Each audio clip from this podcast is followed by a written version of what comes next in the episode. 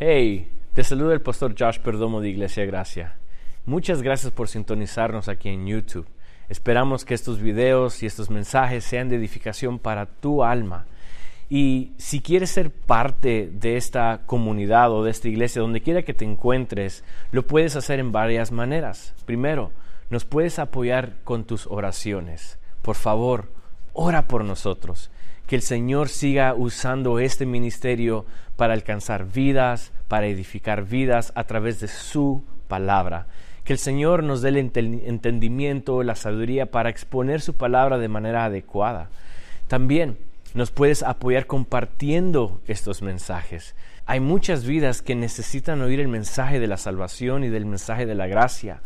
Entonces, por favor, compártenos, compártenos en tus redes sociales, compártelo con tus amigos, familiares. También nos puedes apoyar con tus diezmos y ofrendas. Y esto lo puedes hacer uh, escaneando el código que aparece en tu pantalla en este momento. Y así podemos expandir el reino de los cielos donde quiera que podamos alcanzarlo. Entonces, por favor, apóyenos de esta manera. Y por último, deseo hacerte una invitación. Si te encuentras en el lugar de Tyler, aquí en Texas, y no tienes ni una iglesia o no tienes una iglesia donde asistir y deseas asistir a una iglesia bíblica y cristocéntrica, las puertas están abiertas para ti. Ah, la dirección la puedes encontrar en todas nuestras redes sociales o nuestra página web. También va a aparecer aquí en tu pantalla. Por favor, visítanos. Eres más que bienvenido. Aquí exponemos la palabra del Señor y pues esperamos que este mensaje que tú vas a oír ahora sea de edificación para tu vida. Bien, vamos a iniciar ya nuestra segunda parte. Sean todos bienvenidos. Estoy más que contento que estemos todos juntos en armonía y tener cultura. Bien, estamos en la serie Efesios y hasta ahorita hemos visto Efesios capítulo 1 y hemos visto la primera parte de Efesios capítulo 2, ¿verdad? Hoy vamos a, ver lo que Pablo continúa diciendo a la iglesia en su capítulo 2 de Efesios. Vamos a ir al versículo 11 en adelante. entonces, para que podamos entender un poco con claridad, la semana antepasada dije de que el capítulo 1 de Éfeso o de Efesios era una explicación Pablo diciendo que la iglesia es una iglesia bendecida. So, cuando usted lea Efesios su capítulo 1, véalo con ojos de que Dios ha bendecido a la iglesia en todas las maneras. De toda manera. ¿Ok? So, cuando usted lea Efesios capítulo 1, ah, perdón, entienda que usted es bendecido, ojo, no por quien usted es no porque usted se lo merece, pero es porque la sangre de Cristo que fue derramada en la cruz, eso hizo posible nuestra bendición. ¿Ok? So, el capítulo 2, que nos estamos moviendo, el capítulo 2, ¿qué es el lema completo del capítulo 2? Yo lo expliqué ah, en la casa, pero para que los que no viven conmigo en casa, ¿cuál es el resumen del capítulo 2. ¿Qué hemos leído hasta ahorita? ¿Cuál es el lema del capítulo 2? ¿Quién me podrá decir? ¿Ah? Ok, la obra salvífica, es parte. Pero son tres cosas principales que el capítulo 2 habla. Y si tienen sus libretas, no sus notas, sus libretas que le hemos dado aquí en la iglesia, si tienen sus libretas, escriba esto. Efesios su capítulo 2 se resume de esta manera. Lo que éramos, lo que hizo Dios y lo que somos. De esto se trata el capítulo 2. Pablo comienza iniciando su capítulo con la obra salvífica de Dios, pero en resumen su capítulo 2 se expresa de esa manera, lo que éramos, lo que hizo Dios y lo que somos. ¿Ok? La semana pasada hablamos de que el hombre era qué? Muerto espiritualmente, ¿verdad? eso era lo que éramos. Éramos gente alejada de Dios, apartada de Dios, muertos, desobedientes, siguiendo las corrientes del mundo. ¿Y qué hizo Dios? Nos dio vida. Eso es lo que hizo Dios, nos dio vida. ¿Verdad? Y ahora que somos, somos sus hijos. Eso es lo que aprendimos la semana pasada. Pablo continúa expresando su capítulo 2 de la misma manera, lo que continúa, versículo 11, vamos. Por tanto, dice, acordado, acordaos de que en otro tiempo vosotros, los gentiles, en cuanto a la carne, ¿qué éramos? En cuanto a la carne, erais llamados ¿qué? Incircuncisos. Por la llamada circuncisión hecha con mano en la carne. Versículo 12. En aquel tiempo estabais sin Cristo, alejados de la ciudadanía de Israel y ajenos a los pactos de la promesa, sin esperanza y sin Dios en el mundo. ¿Qué es lo que Pablo está diciendo ahora? Está diciendo que éramos gentiles, éramos incircuncisos, extranjeros, ah, desesperados y sin Dios. Es lo que está diciendo Pablo. En otro tiempo, quiero que ustedes se acuerden, está diciendo Pablo ahora. Ya después que dijo, por gracia soy salvos, va, va, va, va, ahora dice, hey, quiero que tomen un momentito y quiero que ustedes recuerden lo que eran. Ustedes eran gentiles. Ahora, cuando dice que eran gentiles, eso es una gran, eso es una asquerosidad para un judío. Para un judío a juntarse con un gentil, eso no se podía. Porque un gentil eh, no estaba circuncidado, o sea que eso era inmundo. Son un judío con un gentil no podían hacer amigos. Y los judíos miraban a los gentiles como, ay, qué asco. Entonces, Pablo lo está diciendo, ustedes eran gentiles, extranjeros. Sí, claro, le está hablando a los gentiles, pero también le está hablando a la iglesia judía. Eran extranjeros, o sea, ustedes estaban alejados de Dios.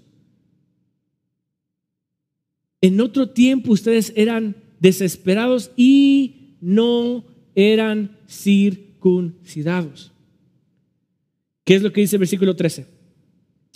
Pero ahora, pero ahora, en Cristo Jesús, ojo, no dice en vosotros, no dice, pero ahora como ustedes han cambiado, o como ahora ustedes son mejores o buenos, no, no, dice, pero ahora en Cristo Jesús, vosotros que en otro tiempo estabais lejos, habéis sido hechos cercanos por la sangre de Cristo. Porque Él es nuestra paz, que de ambos pueblos hizo uno, derribando la pared intermedia de separación y aboliendo en su carne las enemistades de la ley de los mandamientos expresados en ordenanza para crear en sí mismo de los dos un solo y nuevo qué? Hombre, haciendo la paz y mediante la cruz reconciliar con Dios a ambos en un solo cuerpo, matando en ella las enemistades. Y vino y anunció las buenas nuevas de paz a vosotros que estabais lejos y a los que estaban cerca, porque por medio de él los unos y los otros tenemos entrada por el mismo Espíritu al Padre. Pero ahora en Cristo, está diciendo Pablo, eran dos pueblos. Y aquí me quiero enfocar un, poco, porque hay mucha iglesia, hay mucha iglesia que hace una, hace una separación. Está la iglesia, están los judíos y luego está la iglesia de Cristo. Y en las iglesias de hoy tienen noches para Israel, servicios dedicados paz para Israel. Cuando Pablo ahora está diciendo, hey, Dios por su sangre ya no hay dos pueblos. Ahora hay un solo pueblo. ¿Qué está haciendo Dios en el sacrificio de Cristo? ¿Qué es lo que Dios hizo? Hizo un solo pueblo, un solo hombre, una sola naturaleza. So, cuando estamos en Cristo, ya no hay divisiones, lo que está diciendo Pablo. Ya no hay extranjero, ya no hay judío, ya no hay griego, ya no hay gentil, ya no hay samaritano. Ahora es un solo qué? Pueblo. So Pablo está diciendo, por medio de Cristo, ahora en Cristo Jesús, somos uno. Somos hecho uno. So, entonces Pablo está diciendo, éramos extranjeros, éramos gentiles, pero Dios con el sacrificio de Dios nos hizo que uno. Somos uno, nos acercó a Él, es lo que está diciendo. Nos dio paz para con Cristo. ¿Se recuerdan? Que por cuanto éramos pecadores, somos enemigos de Dios, dice la Biblia. Pero ahora por el sacrificio de Cristo tenemos paz para con Dios. Es lo que está diciendo Pablo. Ahora Dios es nuestra paz. En otras palabras, ya Dios ya no está enojado con nosotros. Dios no tiene por qué enojarse con nosotros. Y no lo digo de una manera vulgar, no me vayan a malinterpretar. Pero por causa del sacrificio de su Hijo Jesús, Cristo, el Padre, el Espíritu Santo, somos uno. Y significa que estamos en amistad con Él. Si yo cometo un error, quiero que entienda bien esto, porque todos estamos propensos a fallar. Si yo cometo un error, no se le vaya a cruzar en la mente que Dios le ha mandado un castigo. No se le vaya a meter en la mente que Dios se enojó con usted y por cuanto Él está enojado, va a agarrar la vara y se lo va a sopapear. ¡Pah! No. Por medio de Cristo, yo estoy en paz con el Padre. No hay nada que va a hacer que Dios se enoje conmigo. No hay nada que yo pueda hacer aquí en la tierra para hacer a Dios enojarse conmigo. Quiero que lo entienda bien, porque hay muchas veces la religión nos enseña de que si cometemos una falta, un error, pensamos algo mal, ya, ya Dios se va a enojar con nosotros, hay que pedir perdón y por lo tanto, si no, me va a castigar. Y eso no es cierto. No es cierto. Ahora, si usted peca deliberadamente, si usted peca libremente con sus acciones deseando siempre pecar, entonces usted no es cristiano. Simplemente eso. Si su deseo es pecar continuamente y no tiene ningún cosquillero encima de usted, usted no es cristiano. Pero si usted vive con temor, pero de repente falla, entonces no quiero que usted vaya a pensar que Dios está enojado con usted. Porque Pablo está diciendo, ahora Dios es nuestra paz. Paz en los ambos pueblos. De dos pueblos hizo uno. Y este nuevo hombre que él ha hecho, ha hecho paz con este hombre, esa nueva naturaleza. So tenemos paz para con Dios. Hizo un solo pueblo, nos reconcilió con Dios nos predicó el Evangelio. ¿Se recuerdan que él venía diciendo, arrepentidos, que el reino de los cielos se ha cercado? Si Dios es soberano, y aquí es una pregunta, me voy a meter en teología, si Dios es soberano, ¿por qué, no, por qué nos ha mandado a predicar? Si Dios es soberano. Bueno, la respuesta es esta que Dios no solamente ha escogido a los, a los suyos, pero en su soberanía ha hecho el, el camino, ha preparado la herramienta que Él va a usar para alumbrar el Evangelio a los corazones. Por eso es que es importante que usted y yo prediquemos. Es importante que usted y yo le digamos a las personas, hey, ven, acércate, conoces a Dios, te invito a la iglesia. ¿Por qué? Es importante evangelizar. No estoy diciendo que vaya a salir de puerta en puerta, aunque es bueno, pero a los, a los círculos nuestros, nuestros amigos, vecinos, familiares. ¿Por qué? Porque ese es el medio, ese es el instrumento que Dios usa para alumbrar la vida. Y eso es lo que Jesucristo hizo. Él vino, bien, las bienaventuranzas, ¿se recuerdan? Él predicó y comenzó a enseñar, bienaventurados. Bueno, predicó el Evangelio. Y por causa de ese Evangelio, nosotros ahora tenemos entrada con el Padre. Bien, ya vimos quiénes éramos, qué hizo Dios. Ahora, ¿qué somos? Por medio de la muerte y resurrección de Cristo somos uno con Él. Y esto es lo que yo quiero entrar ya con el sermón. ¿Qué es ser uno con Dios? ¿Qué es ser uno con Dios? Bueno, lo primero es Cristo cuando nos hizo uno, hizo un reino. Eso es lo que se implica ser uno con Dios. Ser un reino. Un reino. Y esto lo vemos en Efesios 2.19. Dice, así que ya no sois extranjeros ni advenís ni advenizos, sino que somos conciudadanos de los santos. Por medio del sacrificio de Cristo, hacer un, un solo pueblo, nos dio entrada a qué? A su reino. So hizo un solo reino. ¿Qué implica esto? Esto implica de que debemos de vivir de manera plena. Debemos de vivir de manera plena, placentera, en paz y gozosos.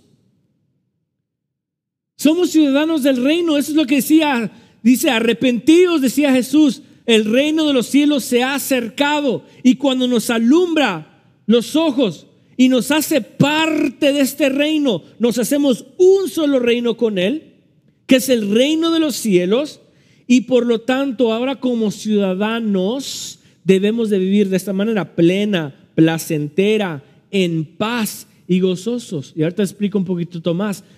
Ojo, cuando Dios hizo al primer hombre, Adán, lo hizo con una sola tarea. Le dijo, todo lo que tú ves aquí, todo lo que tus ojos ven, es tuyo. Disfrútalo, vívelo y gobierna sobre ello. Ándale, váyase. Váyase. Y Adán que tenía un, un Edén. Ese Edén representaba el reino de los cielos. Representaba el templo de Dios. Representaba que ahora Adán era la figura de Dios en la tierra. ¿Y él qué es lo que tenía que hacer? Vivir de manera plena. o sea, lo tenía todo. Adán tenía todo, ya no necesitaba nada más. So, él lo tenía todo, tenía que vivir de una manera plena, satisfecho, placentero. ¿En qué manera? Disfrutar todo lo que hacía. Él tenía que entrar salir de su casita, comer, beber, salir al, no sé, al arroyo, bañarse y vivir de una manera disfrutando a lo máximo todo. Yo creo que Adán fue el primero que dijo YOLO. Y disfrutaba todo de una manera placentera. Vivía en paz porque tenía que conversación con Dios y gozoso, o sea, alegre de la vida. Pero recuerden que el momento que él falló, ¿qué fue lo que Dios hizo? Lo sacó de del Edén. Lo sacó del reino de los cielos en la tierra. sacó a patadas a Adán y a Eva y ahora ellos ya no tenían placer, ya no tenían paz, ya no tenían gozo, no estaban satisfechos, se perdió todo. Pero ahora que Cristo vino y dijo, somos uno solo, somos un reino, dice que nos aceptó y nos dio lugar a dónde? En su reino, en el Edén. So ahora nosotros debemos nuestra responsabilidad, es lo que Pablo está diciendo. Dice, ya no somos extranjeros, dice su versículo 19, sino que ahora somos conciudadanos de los santos. Somos ciudadanos del reino de los cielos. Debemos de vivir como hijos del reino de los cielos. Así se debe de vivir la vida. Y Pablo está diciendo, antes eran extranjeros y eran enemigos de Dios. Cristo ahora murió por ustedes, les dio la obra salvífica, los unió, los hizo un solo cuerpo, un solo, ah, una sola nación, y ahora deben vivir como que si son parte de esa nación, como que si son parte de ese reino. Dios nos unió con el motivo de que nosotros lo representemos en la tierra. So, nuestra responsabilidad es representar el reino de Dios en la tierra. Es nuestra responsabilidad. Yo no necesito ya de nada. Capítulo 1. Volvemos a lo mismo. Dios nos ha dado qué? Todo. ¿Qué más me falta? Nada. Entonces, ¿qué estoy haciendo yo buscando más? ¿Qué estoy haciendo yo pidiendo más? Ya Dios dice, te saca los bolsillos y dice, ¿de, dónde te doy más? No tengo nadita, papá, ya era. Ya te lo di todo. ¿Qué más estás haciendo pidiendo? Muévete, Señor. ¿Para qué si ya me moví en ti? Ya te cambié ya te renové, ya te di mi Santo Espíritu. Ahora mejor, ¿por qué no vives la vida? ¿Por qué no sales de, tu esquinita de oración pidiéndome mejor sal y vive la vida representándome como que si yo vivo adentro de ti? Así debemos de vivir. Es lo que Pablo está diciendo. Ya no sois extranjeros. Ahora, pongámoslo en términos terrenal. Si nosotros fuésemos gente con, digamos, de esos homeless, digamos, que nuestra ropa no la hemos cambiado porque no tenemos a dónde vivir. No teníamos nada que comer. Y de repente una persona viene y nos dice, ¿sabes qué? Mira, voy a tener misericordia de ti, te voy a dar mi casa. Mi casa es tu casa, vive como, como que si fuera tu casa. ¿Acaso nosotros usáramos la misma ropita? ¿Acaso, ¿Acaso dormiríamos afuera otra vez teniendo una casa? ¿Acaso buscaríamos a ver qué como, qué como cuando tenemos una refrigeradora llena y plena de comida? No, llegaríamos, nos bañaríamos, nos cambiaríamos, poniéramos perfume, comeríamos lo que queramos y disfrutaríamos del privilegio que se nos ha dado, ¿verdad? De la misma manera. De la misma manera, yo era extranjero, enemigo de Dios. Era un vagabundo. Pero en su misericordia, Él decidió darme todo, todo el reino. Me dijo, ¡hey! Ahí está el Edén.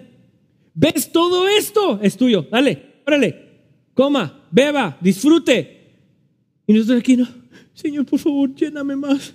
Lléname, lléname. ¿Y todo eso? ¿No, no, es tuyo? Sí, disfrútalo entonces. Tú ya no eres mi enemigo. Te estoy dando mi palacio, te estoy dando mi reino, es tuyo. Esto no solamente debe de darnos un sentido de satisfacción, pero de rendimiento. De caer desplomados y decir, Señor, yo no merezco esto. Yo no lo merezco. So Pablo está diciendo, hey, ya no sois extranjeros, ahora eres ciudadano. El versículo 19 dice, y miembros de la familia de Dios. Entonces, al Dios reconciliarnos y hacernos uno, nos hizo un reino y nos hizo una familia. Nos hizo una familia de dos pueblos, de dos nacionalidades.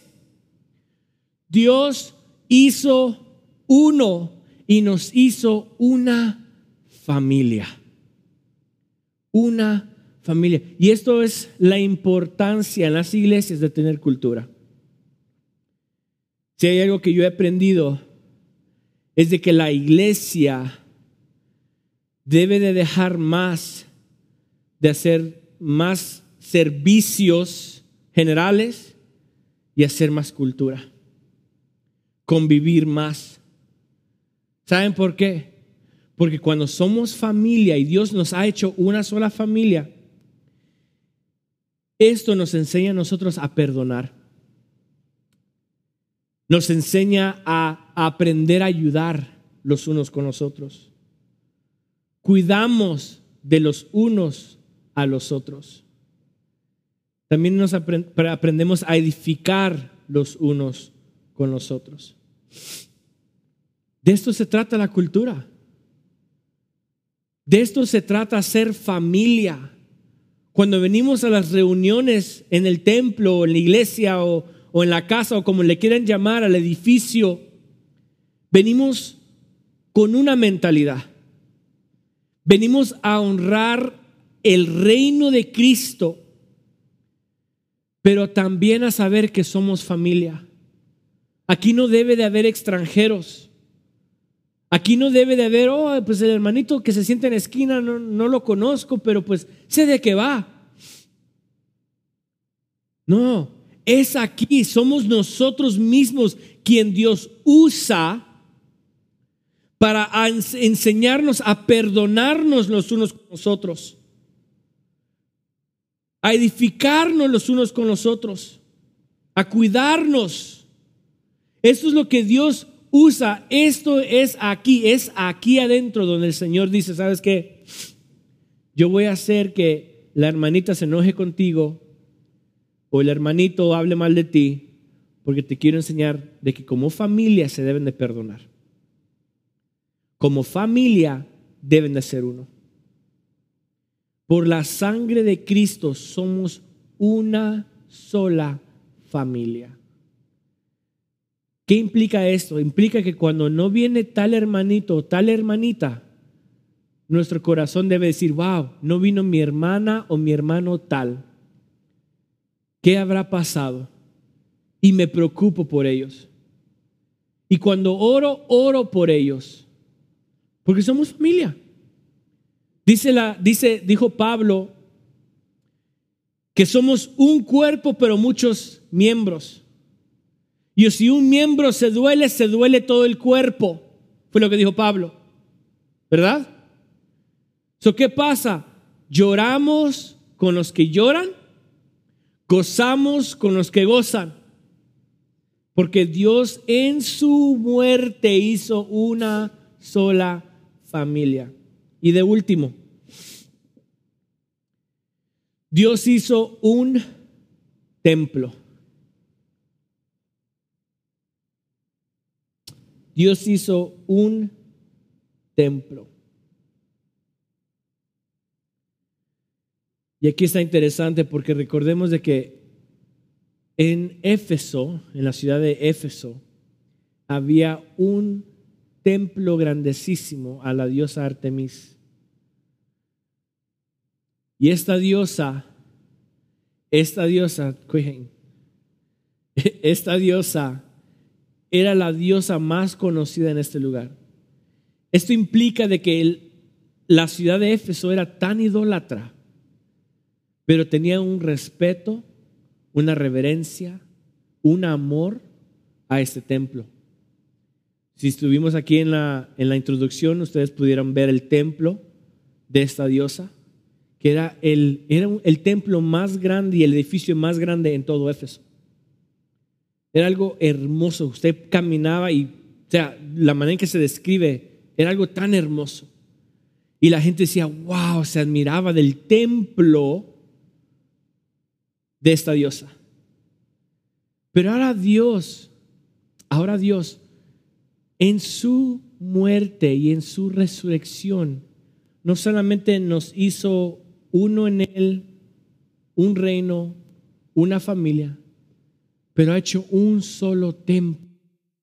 Un solo templo. Efesios 2.20 en adelante dice así, edificaos sobre el fundamento de los apóstoles y profetas, siendo la principal piedra del ángulo Jesucristo mismo, en quien todo el edificio bien coordinado, perdón, va creciendo para ser un templo santo en el Señor, en quien vosotros también sois juntamente edificados para morada de Dios en el Espíritu. Pablo está diciendo, ahora lo que ustedes son es que ustedes ahora son un templo.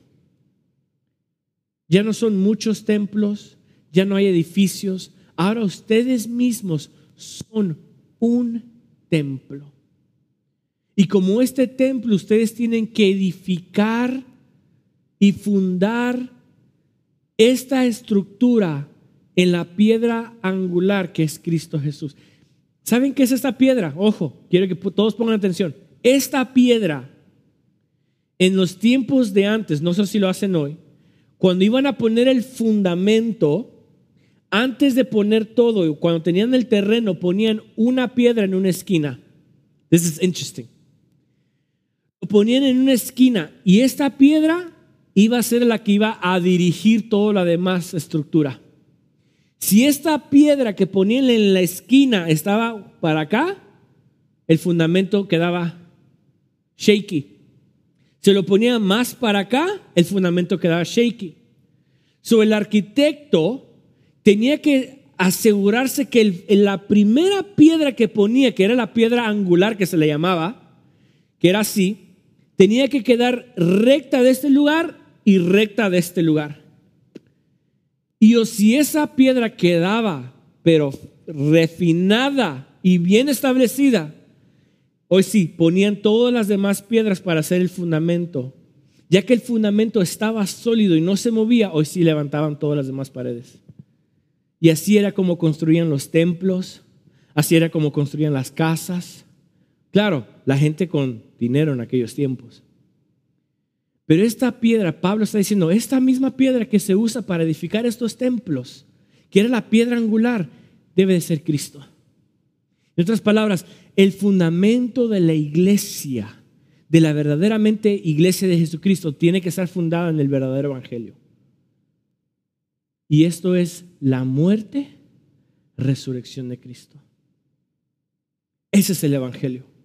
Que Cristo murió y resucitó. Y por medio de ese sacrificio, Dios ha hecho una sola nación. Y es lo que Pablo está diciendo.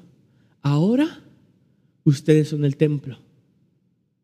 Dios ha hecho un templo. Asegúrense de que sean edificados con esta piedra, que es Cristo mismo, que es el Evangelio de Cristo. ¿Por qué? Debemos de entender que si vivimos, vivimos para servir, vivimos para adorar y vivimos para llenar la tierra de la gloria de Dios. Dios nos ha hecho un templo con este fin,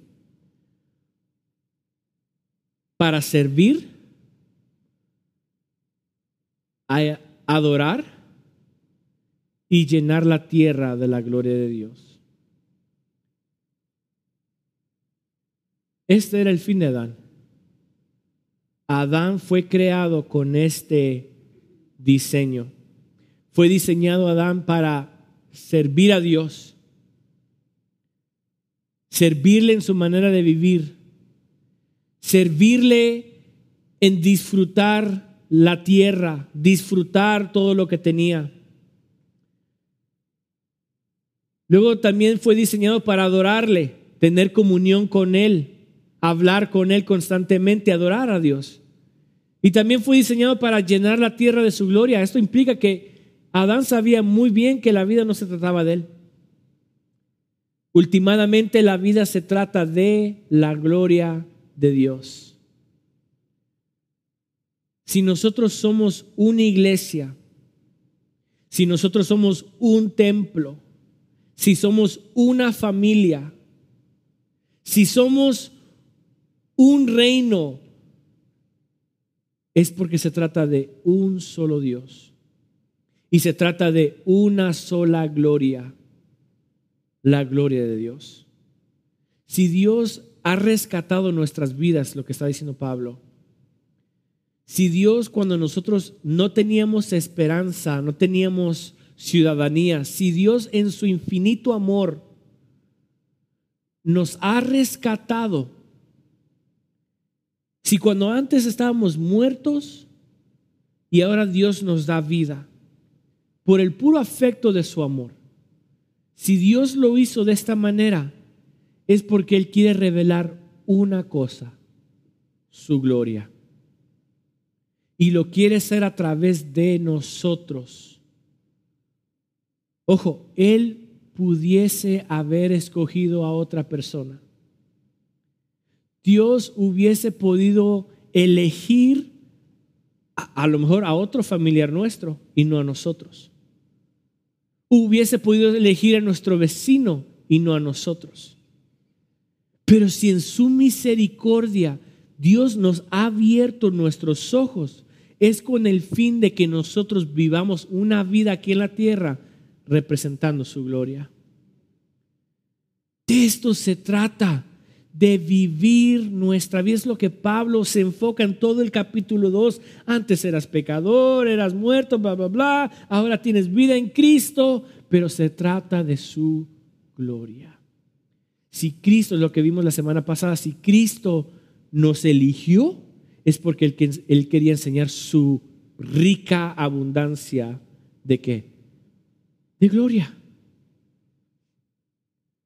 Eso fue la razón por qué nos eligió y nos salvó. Es porque él quería enseñar su bondad, dice la Biblia. Él quería mostrar que Él era y es y sigue siendo bueno. Esta es la hermosura del Evangelio para terminar. Extranjeros se convierten en ciudadanos enemigos se convierten en familia y idólatras se convierten en templos. De lo más vil y de lo más sucio, Dios escogió para avergonzar a los sabios. Esto debe darnos sentido de adoración. Esto nos debe decir, Señor, me desvivo en servirte, adorarte y llenar tu gloria de, exaltar tu gloria porque no merecemos esto. No lo merecemos. No merecemos ser elegidos de parte de Dios. Pero Dios, que es rico en misericordia y amor, nos ha dado vida. Oremos, Padre.